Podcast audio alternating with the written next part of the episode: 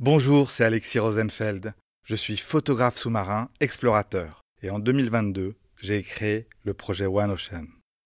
Notre objectif Comprendre l'océan au travers de nos missions d'exploration scientifique. Nous avons tous un rôle à jouer. En écoutant cet épisode de plongeon et en le partageant autour de vous, vous nous aidez à sensibiliser le plus grand nombre à la richesse de l'océan. Je vous souhaite une très bonne écoute.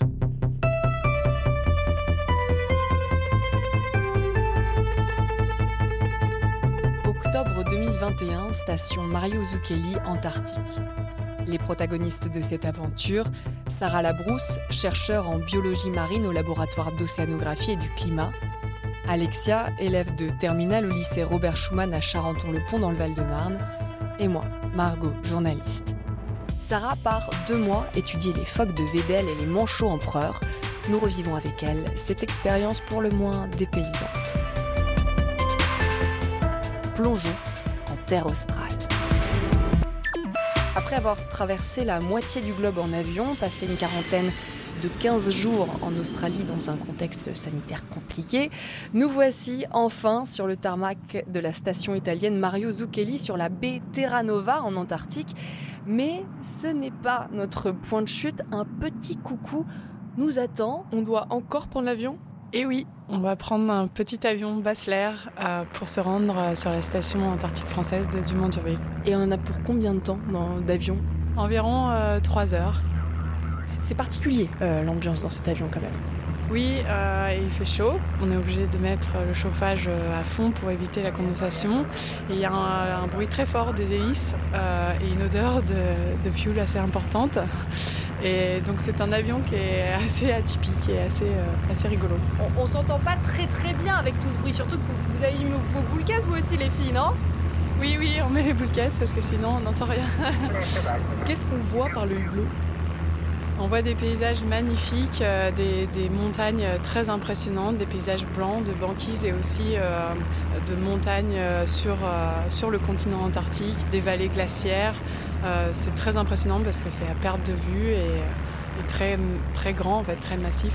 Et d'autant que c'est la première fois pour vous aussi.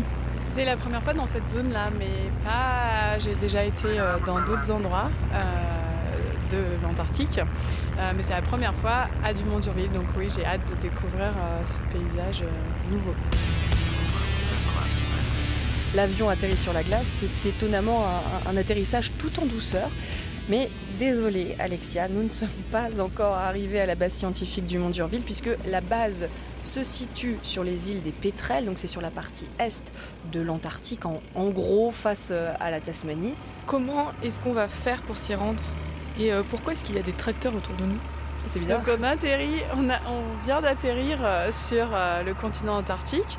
Et pour rejoindre l'île des Pétrels, qui fait partie de l'archipel de Point de Géologie, on va utiliser des tracteurs euh, qui vont nous emmener jusqu'à cette île. Et ces tracteurs vont passer du continent antarctique à la banquise et à l'île des Pétrels, qui est la station antarctique française du Mont d'Urville. Ils ils ont des roues particulières pour pouvoir euh, rouler, glisser sur euh, la banquise? Ce sont des chenilles qui, qui avancent sur la, sur la glace et la neige. Donc on prend nos affaires et on les charge au tracteur, c'est ça? Exactement, on met les sacs dans le tracteur, on monte dans le tracteur, on se couvre parce qu'on est passé euh, de l'endroit euh, chaud euh, de l'avion de l'avion Basler au tracteur à l'extérieur entre moins 15 et moins 10. Et en plus on va avoir le vent sur le tracteur, donc on se couvre, on s'équipe et c'est parti, on en a pour à peu près euh, 30 à 40 minutes de tracteur avant d'arriver à la station. Et là, ça, ça caille en plus parce qu'on se prend mais de la neige dans la tête, c'est inconfortable possible. Oui, c'est alors il y a quelques personnes qui peuvent euh, aller dans la cabine, mais euh, nous on va aller On à fait pas l'arrière. partie. On va aller à l'arrière et puis euh, on va se couvrir, mais en même temps c'est tellement merveilleux parce qu'on va pouvoir découvrir les, les premiers paysages, les voir vraiment de façon très claire, puis voir aussi les premiers manchots qui, qui sont autour de l'île des Pétrels, donc j'ai hâte. Donc là, sous nos pieds, il y a la mer. Exactement, et vous, vous verrez que dans quelques mois, bah, il y aura de l'eau, il n'y aura plus de banquise.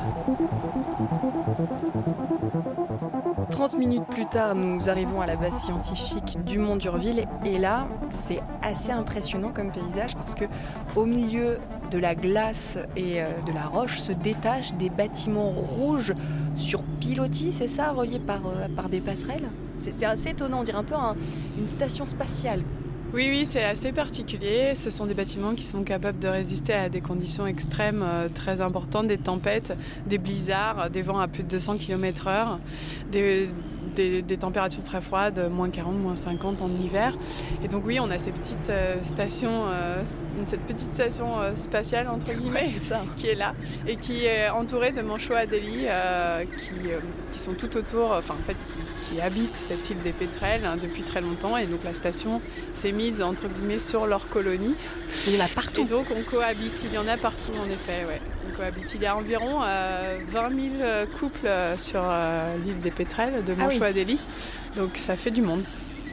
Et donc qui s'y trouve en ce moment, à part les Manchot Adélie bah, on a beaucoup de scientifiques et on a aussi les gens qui entretiennent la base et qui sont là pour faire vivre la base. Donc on a un cuisinier, un boulanger-pâtissier, on a un charpentier, un plombier, un médecin, un médecin, on a tout, tout, tout, ce qui est nécessaire pour vivre en fait en autonomie dans ces, dans ces territoires. Et donc euh, vous avez des laboratoires aussi sur place? Oui, il y a des laboratoires, il y a des infrastructures faites pour qu'on puisse travailler. Nous, on a notre petit euh, laboratoire s'appelle Biomar, donc c'est vraiment pour la biologie, l'écologie. Et donc euh, là-bas, bah, on, a tout notre matériel, on prépare notre matériel avant d'aller sur le terrain. C'est là aussi qu'on travaille sur des échantillons biologiques qui sont les prises de sang, peut y avoir aussi euh, des, dissections euh, d'animaux morts, il peut y avoir des collectes de différents échantillons biologiques. Et donc, euh, qu'allez-vous faire pendant ces deux mois? À part disséquer des animaux morts. non, moi je ne dissèque pas des animaux. Ah, ça va. Pendant deux mois, euh, je vais travailler sur les phoques de Vedel, qui est un mammifère marin plongeur qu'on étudie dans le cadre du programme euh, polaire français A7, qu'on étudie depuis 2006. Et donc, euh, on va déployer des balises, donc des petits instruments qu'on va coller sur la fourrure des animaux pour enregistrer leur comportement en mer et comprendre leur écologie en mer, c'est-à-dire les zones dans lesquelles ils s'alimentent, leur habitat et faire le lien en fait avec euh, les conditions de leur habitat, les variables qu'on appelle océanographiques qui caractérisent leur habitat et où est-ce qu'ils s'alimentent, où est-ce qu'ils se promènent euh, voilà, sous la banquise. Bon, désolé de vous interrompre, mais moi je vais prendre euh, possession de ma chambre, enfin de notre chambre, Alexia, parce qu'on va devoir la partager. D'ailleurs, c'est un lit superposé. Toi, tu vas en haut, en bas, qu'est-ce que tu préfères? Je crois que je préfère le bas. Ok, bon, bah je vais aller en haut alors. Ça veut dire que vous aussi, Sarah, vous allez devoir dormir avec une collègue Oui, ça fait partie du jeu. on a une euh, grande proximité sur le terrain avec nos collègues, euh, mais c'est aussi de, chouettes moments à partager ensemble euh, dans le travail. Faut bien s'entendre. Hein. Est-ce que vous appréhendez de vivre 24 heures sur 24 ensemble? Non, non, non. alors là, dans... ici, là, à Dumont-Durville, je suis avec un collègue. donc les chambres hommes et femmes sont séparées. Donc on ne sera pas dans la même chambre, mais je serai avec une autre personne sur la base qui est en en l'occurrence euh, était la nouvelle pâtissière. Ah, le bon plan Donc au début euh, de ma mission, je suis toute seule dans ma chambre et euh, après, j'aurai la nouvelle pâtissière avec moi quand elle arrivera par bateau avec la, première rotation de bateau. Bon, Sarah Alexia, vous venez, les équipes sur place nous ont préparé un petit apéro de bienvenue. Ce serait dommage de louper quand même. Qu'est-ce qu'on mange d'ailleurs en Antarctique? Comment est-ce que nous sommes ravitaillés? En Antarctique, on mange très bien parce qu'on a un super cuisinier, euh, Pierre en l'occurrence, euh, cette année, et euh, qui nous fait de très bonnes choses, et un pâtissier aussi qu'on appelle Nat Pat. et du coup, on, mange super bien et on mange même trop. et on mange quoi? Parce qu'il n'y a, bah, a, pas de potager dehors quand on arrive là, il n'y a pas eu de ravitaillement depuis mars au niveau des produits frais, donc euh, les légumes, les fruits. Donc tout ce qu'on mange de produits frais, c'est des produits congelés. Donc, ça fait 7 mois qu'il n'y a pas eu de produits frais. Voilà, exactement. Et donc quand on arrive en avion, il n'y a pas encore le ravitaillement des produits frais. Le ravitaillement des produits frais arrive par bateau à la rotation euh, R0 qu'on appelle, donc trois semaines après notre arrivée. Et donc, on va manger des produits congelés qui restent euh, de, du ravitaillement euh, précédent. Donc, euh, mais les cuisiniers et les pâtissiers savent très bien faire avec ces produits-là, donc on mange quand même relativement bien. Mais c'est vrai que les hivernants, donc les, personnes qui restent pendant 13 mois ou 14 mois sur la station, bah, ont hâte que les produits frais arrivent. et puis, ils sont quand même sympas de nous préparer un, un apéro bienvenu parce que nous, on n'a pas pu ramener de produits frais parce que l'avion était trop petit. Oui, l'avion est petit. Bah, on essaie de ramener des petites surprises pour les hivernants quand même. Euh, donc euh, quelques fruits et puis, euh, et puis des bonnes choses qu'ils n'ont pas sur la station depuis quelques mois. Donc c'est des petites, des petites choses. Mais oui, on, a de la chance d'avoir un petit apéro de bienvenue alors que nous, on n'a pas beaucoup de choses à leur ramener. Bon, plus que trois semaines. Dans trois semaines, le bateau arrive. La soirée s'est très bien passée. On a fait connaissance avec euh, tout ce petit monde qui sera un peu notre famille hein, pendant deux mois. Mais ce matin, c'est un peu la douche froide, son mauvais jeu de mots. Impossible de travailler dehors. Le vent souffle à 170 km/h. Il fait 27. Non, moins 27, je rêve moi. Non, moins 27 degrés. Donc c'est très compliqué. On ne peut pas sortir. Et à ce moment-là, que fait-on? On prépare notre terrain. Donc euh, des fois on arrive quand même à naviguer entre les bâtiments euh, tant bien que mal en s'accrochant aux barrières. Et donc on va euh, dans notre petit laboratoire de biomar pour préparer notre terrain. Donc on prépare le matériel, on prépare nos feuilles de terrain. Des répétitions aussi un petit peu, le protocole, tout ça? Oui, on, on revoit le protocole entre collègues. on on fait la liste de tout ce qu'on a besoin, on, voilà, on prépare. Et euh, on, a aussi beaucoup de choses à faire sur les, balises qu'on va déployer. On doit régler les instruments, euh, préparer euh, que tout fonctionne bien. Donc on en profite à ce moment-là pour faire tout ça. En, revanche, Sarah, là, vous, comptez aller dehors, mais vous avez toujours vos charentaises aux pieds. c'est pas possible ça. C'est la, mode du Montourville, c'est les charentaises. Dans notre dotation d'équipement, on a, on a le droit à ces petits chaussons bien confortables. Et euh, ça nous arrive des fois de nous déplacer avec ça euh, sur les passerelles, même s'il faut éviter parce que c'est dangereux. Mais là, euh, oui, pour sortir dehors sous la tempête, je vais changer de chaussures. ouais, bah, surtout qu'en plus, il faut mettre le, masque pour éviter d'être brûlé, parce que c'est vrai que ça paraît paradoxal, mais on est brûlé par le froid. Oui, on peut être brûlé par le froid et puis surtout le vent très fort transporte des petits cristaux de glace qui peuvent aller dans les yeux. Donc oui, c'est obligé de mettre son masque. On se retrouve donc euh, le soir dans le bâtiment du bar. Il a un petit nom ce bâtiment? Ils ont donné Ça s'appelle euh, le séjour en fait. On appelle le ça séjour. le séjour.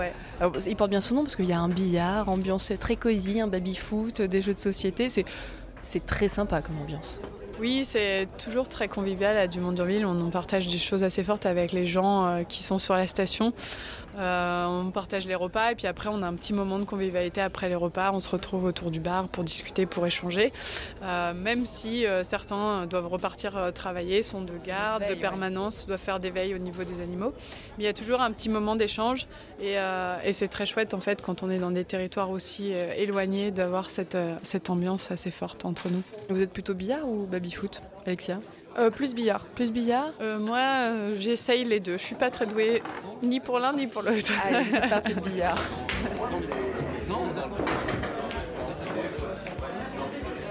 Aujourd'hui, la météo est plus clémente. Nous allons donc pouvoir aller sur le terrain, enfin.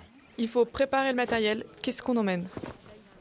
Alors, on a beaucoup de choses à prendre. On a des poulkas qui sont des sortes de, grosses luges qui nous permettent de transporter euh, le matériel. Euh, donc, on doit tout charger euh, le matériel sur ces poulkas.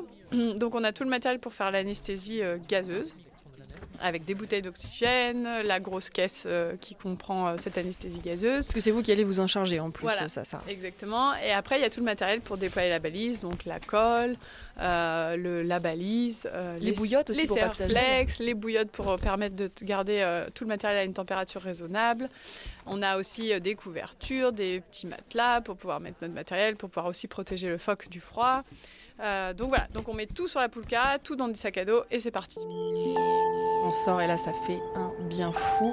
Euh, c'est le ballet des oiseaux marins, damiers du cap, pétrels des neiges et bien sûr les manchois d'Élie euh, tout autour de nous. Mais là ce qui nous intéresse, ce sont les phoques. Où est-ce qu'on va les trouver?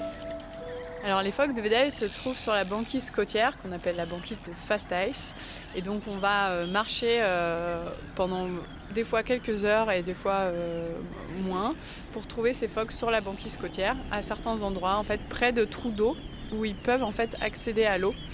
Donc euh, on a des endroits autour de certains îlots où on sait qu'ils se, trouvent. Donc on va aller vers ces endroits-là. Et comment est-ce qu'on va faire pour s'approcher sans les faire fuir? Bah, on s'approche très doucement, très calmement, on fait le moins de bruit possible. La plupart du temps, ils se reposent sur la banquise, donc ils, nous remarquent euh, à peine. Parce que là, on est, on est une équipe, on est une petite dizaine, cinq même. Moi, on est entre 5 et 7, on va dire, voilà, maximum.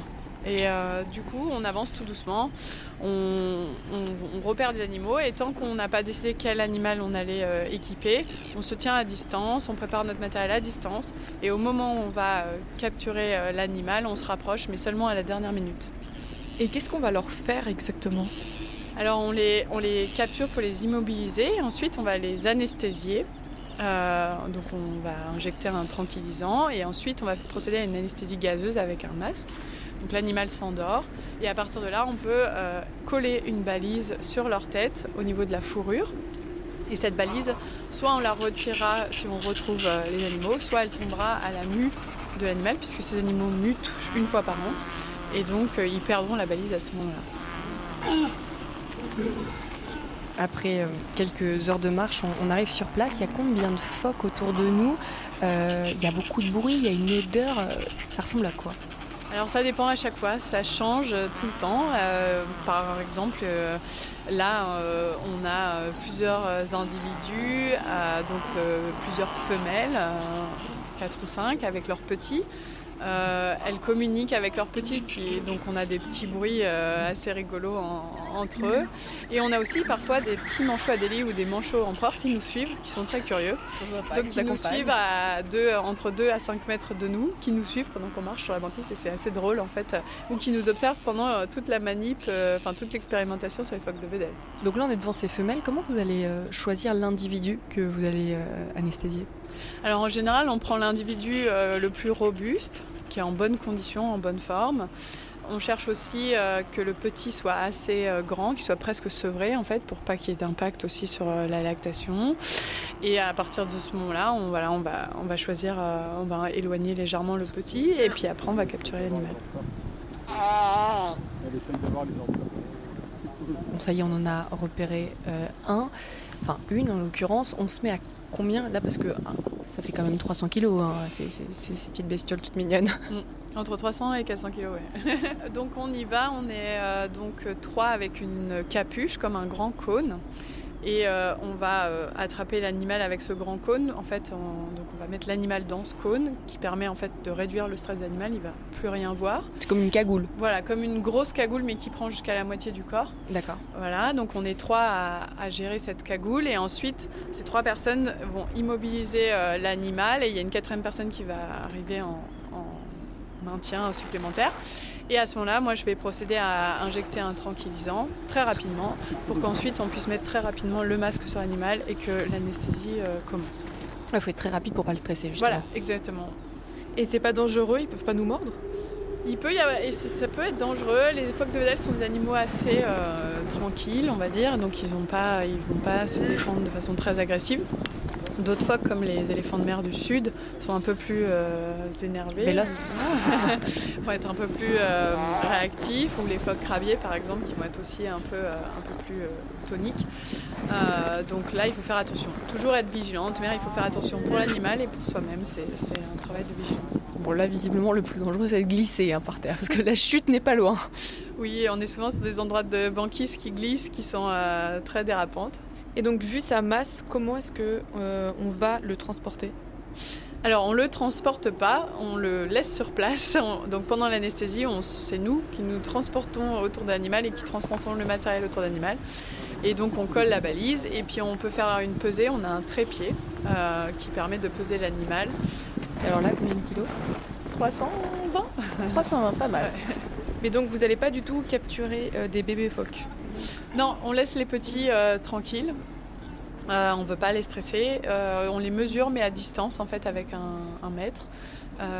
et on estime l'état d'avancement du sevrage, en fait. C'est-à-dire, est-ce qu'ils sont prêts à être sevrés ou pas, ou est-ce qu'ils sont nouveau-nés. Mais en général, on prend plutôt des individus qui vont être prêts à être sevrés. Alors, il y a, si je ne me trompe pas, il y a deux sortes de balises. Celles qui vont nous donner des informations plus euh, océanographiques, ça peut être la salinité, la chlorophylle, ce qu'il y a dans l'océan, et d'autres sur euh, la vitesse euh, dans l'eau de l'animal, plein de choses. Celles-là, elles vont nous apprendre quoi typiquement sur ces femelles? Alors là, les balises qu'on déploie, elles nous apprennent donne beaucoup d'informations sur l'habitat de l'animal. Donc, euh, quelle est la température de l'eau, le contenu en sel, donc la salinité, un, indice de la fluorescence, donc c'est la chlorophylle, mais qui nous donne en fait si les eaux sont riches en termes de hum, phytoplancton ou pas. Et donc, ça nous donne des informations sur est-ce que euh, ces zones sont, sont bonnes pour l'alimentation des animaux ou pas, en fait. Et donc, après, on. Et comment elles évoluent aussi. Voilà, et comment elles évoluent dans le temps, euh, puisqu'on on a ce programme depuis 2006. Et après, on essaie de faire un lien avec le comportement de l'animal. Est-ce que l'animal va cibler des zones plus riches ou moins riches, plus chaudes ou plus froides? Est-ce que ça change au cours des années? Est-ce que ça change entre les individus? Et on essaie de faire tout ce travail pour comprendre en fait ce qu'on appelle l'écologie en mer de ces phoques et comment en fait ils sont capables de s'adapter dans différentes conditions et de réagir face par exemple euh, aux, menaces du, du changement climatique ou de ce qu'on observe. La journée de travail est longue et pour cause, il n'y a que deux heures de nuit. Minuit approche et euh, nous sommes toujours sur le terrain. Il est peut-être temps de, de rentrer, Sarah, non? on en profite, euh, oui, on en profite tant qu'il y a du jour, on en profite pour, euh, pour pouvoir faire nos expérimentations et puis surtout quand on a des individus euh, disponibles sur la banquise, on en profite. On les lâche pas. Voilà, mais là il faut peut-être rentrer parce qu'on doit, on doit traiter tous nos échantillons de sang. On les met à moins 20 degrés pour les stocker et les conserver et on a beaucoup de travail encore à faire au laboratoire donc il faut, il faut s'arrêter. On va travailler tous les jours aussi longtemps? C'est possible. non, eh bah. Ça ne doit pas être simple des nuits aussi courtes. Euh, comment est-ce que le corps humain s'y habitue? On a l'habitude, euh, parce que des fois, même euh, quand on n'est pas sur le terrain en Antarctique en recherche, on a des moments où on a des, des, dates importantes à tenir et donc on fait parfois des nuits courtes. Bah, c'est de façon exceptionnelle et ça se rattrape rapidement. Ça fait partie du travail.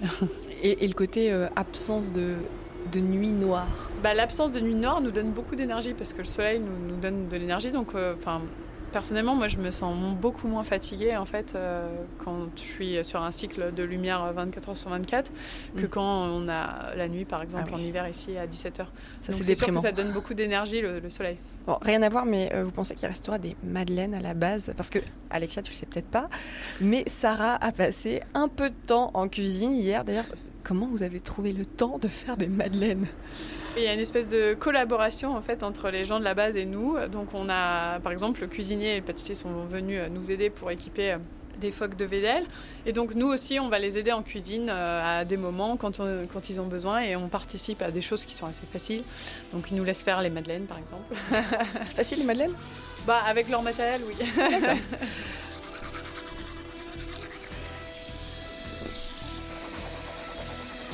Bon, allez, au lit, demain, une grosse journée s'annonce puisque nous allons étudier les manchots cette fois-ci.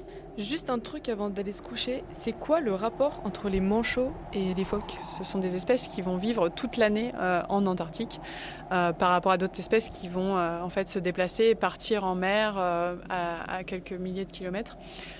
ces deux espèces restent là. Et après, suivant les programmes de recherche, bah, je peux être amenée à collaborer sur d'autres euh, programmes. Et donc là, demain, justement, euh, je vais aller aider euh, des collègues sur les manchots empereurs pour un programme aussi de l'Institut polaire français qui, qui suit ces manchots depuis 1952.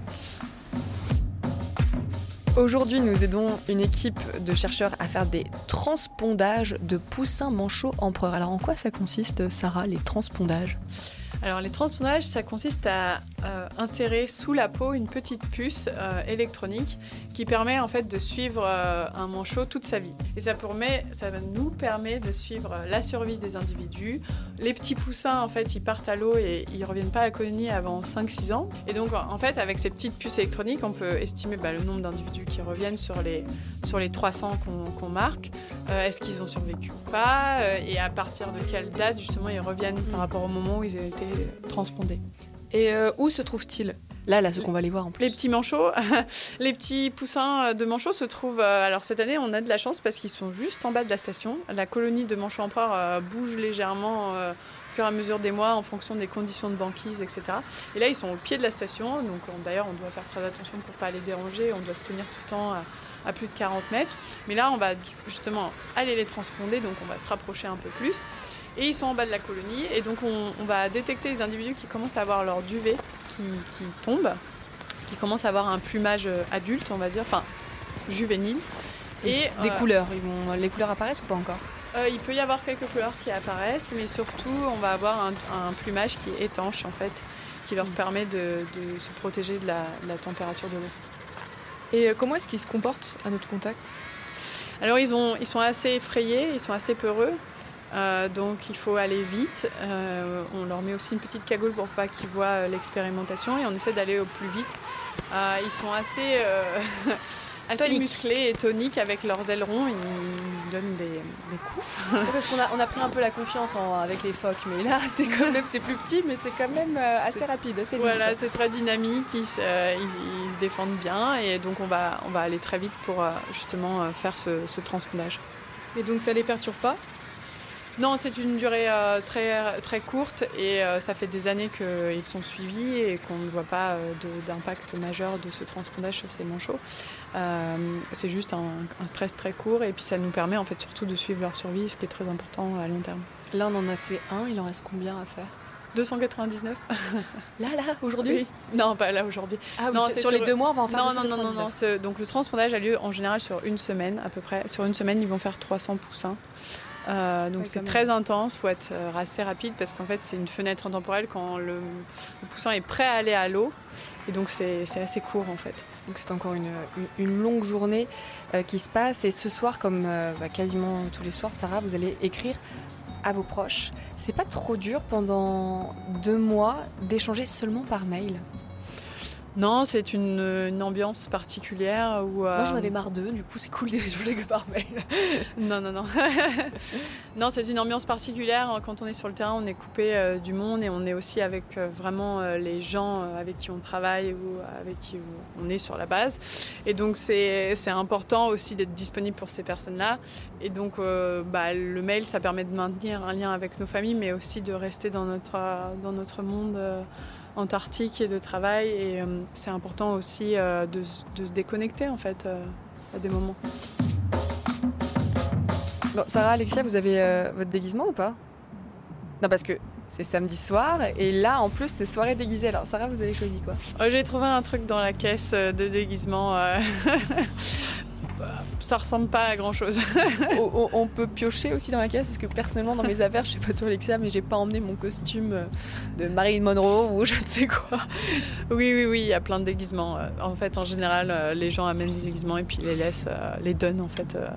C'est cool. Les donnent à la base. J'ai juste entendu parler d'un toboggan dehors, c'est quoi ce délire? Non, des fois, euh, la congère de neige qui s'accumule euh, sur notre bâtiment de travail euh, peut nous servir pour faire des petites glissades entre collègues. on peut aménager un petit toboggan quand les journées sont clémentes et que le soleil brille. bon, puis l'avantage, c'est que si on se blesse, on sait qu'il y a un médecin. oui, alors on essaie de ne pas se blesser quand même. On fait très attention. On a beaucoup de consignes de sécurité qui sont données par le chef de la base à respecter. Et oui, on a un médecin et même un hôpital au cas où il y a ah des problèmes. Ouais. Bon, bah, c'est parti. Et donc, on va faire la fête comme ça tous les samedis soirs? Non, pas tous les samedis soirs. Enfin, c'est. Euh, c'est un moment convivial le samedi soir où les gens se retrouvent parce que certains sont en repos le dimanche, mais il y a d'autres programmes qui travaillent le dimanche ou qui me font des veilles aussi la nuit, donc ça dépend de, l'emploi du temps d'un peu tout le monde. Euh, mais c'est plus un moment de, convivialité où on se retrouve euh, ensemble pour discuter et puis pour aussi partager de bons moments.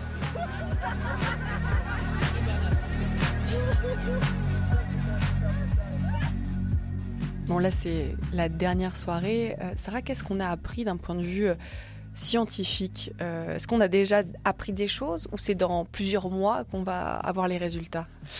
Oui, alors il y a toujours une dissociation entre le moment où on fait notre terrain et le moment où on, vraiment on, obtient les données et on apprend des choses sur, sur les animaux sur lesquels on travaille on voit des choses sur le terrain. On a vu par exemple cette année la banquise qui s'est cassée euh, très très tôt, qui a potentiellement eu une influence euh, sur euh, les nouveau-nés des phoques de Vedel et sur potentiellement les zones d'alimentation. Donc on s'attend à avoir des, modifications du comportement en mer des animaux et c'est ça qu'on va observer avec nos balises. Donc pour l'instant on n'a pas encore appris de choses, mais on a observé des phénomènes qui ont potentiellement un impact sur le comportement de nos animaux. Après, il y a déjà beaucoup d'études qui sont sorties sur les manchots La distance qu'ils ont à parcourir sur la banquise côtière a un effet très important sur leur succès de reproduction. Euh, si la banquise est trop importante, euh, ils vont avoir beaucoup à marcher sur cette banquise euh, et donc ils vont mettre beaucoup de temps à revenir pour alimenter leurs poussins et donc potentiellement ça impacte négativement la survie des poussins. Et si la banquise est trop faible, ça peut aussi euh, engendrer des, manques de ressources parce qu'on sait qu'associé à la banquise, il y a énormément de ressources, de proies et qui, qui vont être modifiées en fait sans banquise.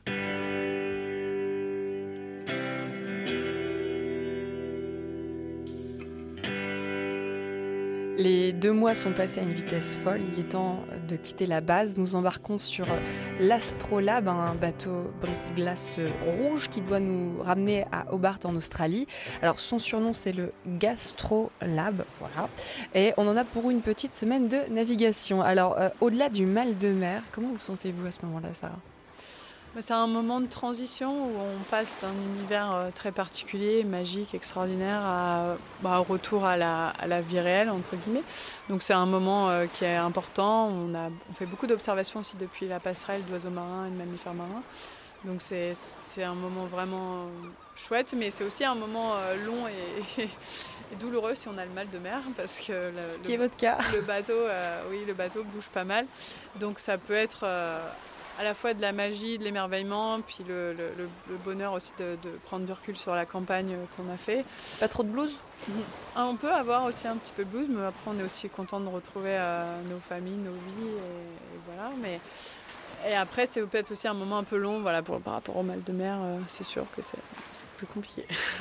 Moi j'ai 17 ans, et euh, qu'est-ce que c'était votre rêve lorsque vous aviez mon âge? Euh, j'en avais plusieurs. Euh, bah, à l'époque, j'étais euh, athlète de haut niveau en natation artistique et donc je m'entraînais énormément en, équipe de France. Donc mon rêve, c'était de faire les Jeux Olympiques de façon d'un point de vue sportif, voilà. Rêve exaucé?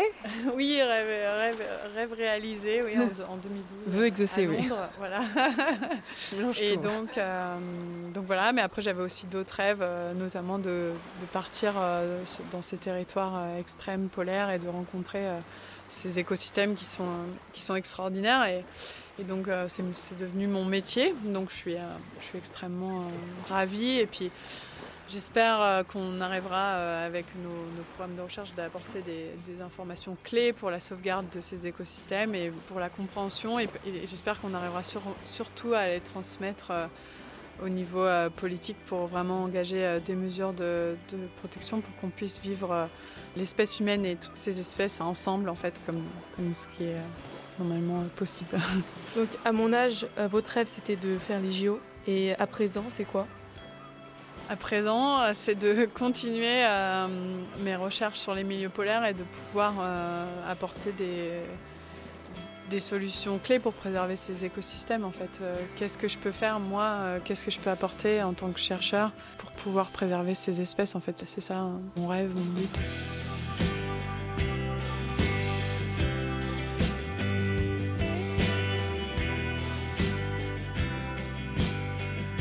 Plongeons, le podcast immersif de l'océan est soutenu par la fondation One Ocean. Cet épisode a été produit et réalisé par René Prod, le studio de podcast durable, et enregistré dans les locaux de Gobelin Paris. La technologie de son 3D que vous avez expérimentée est développée par Macwan New York. Merci au lycée Robert Schumann à Charenton-le-Pont dans le Val-de-Marne, un lycée public engagé dans l'éducation au développement durable.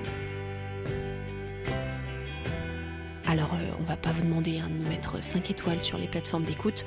Une petite pensée pour l'océan nous suffira largement.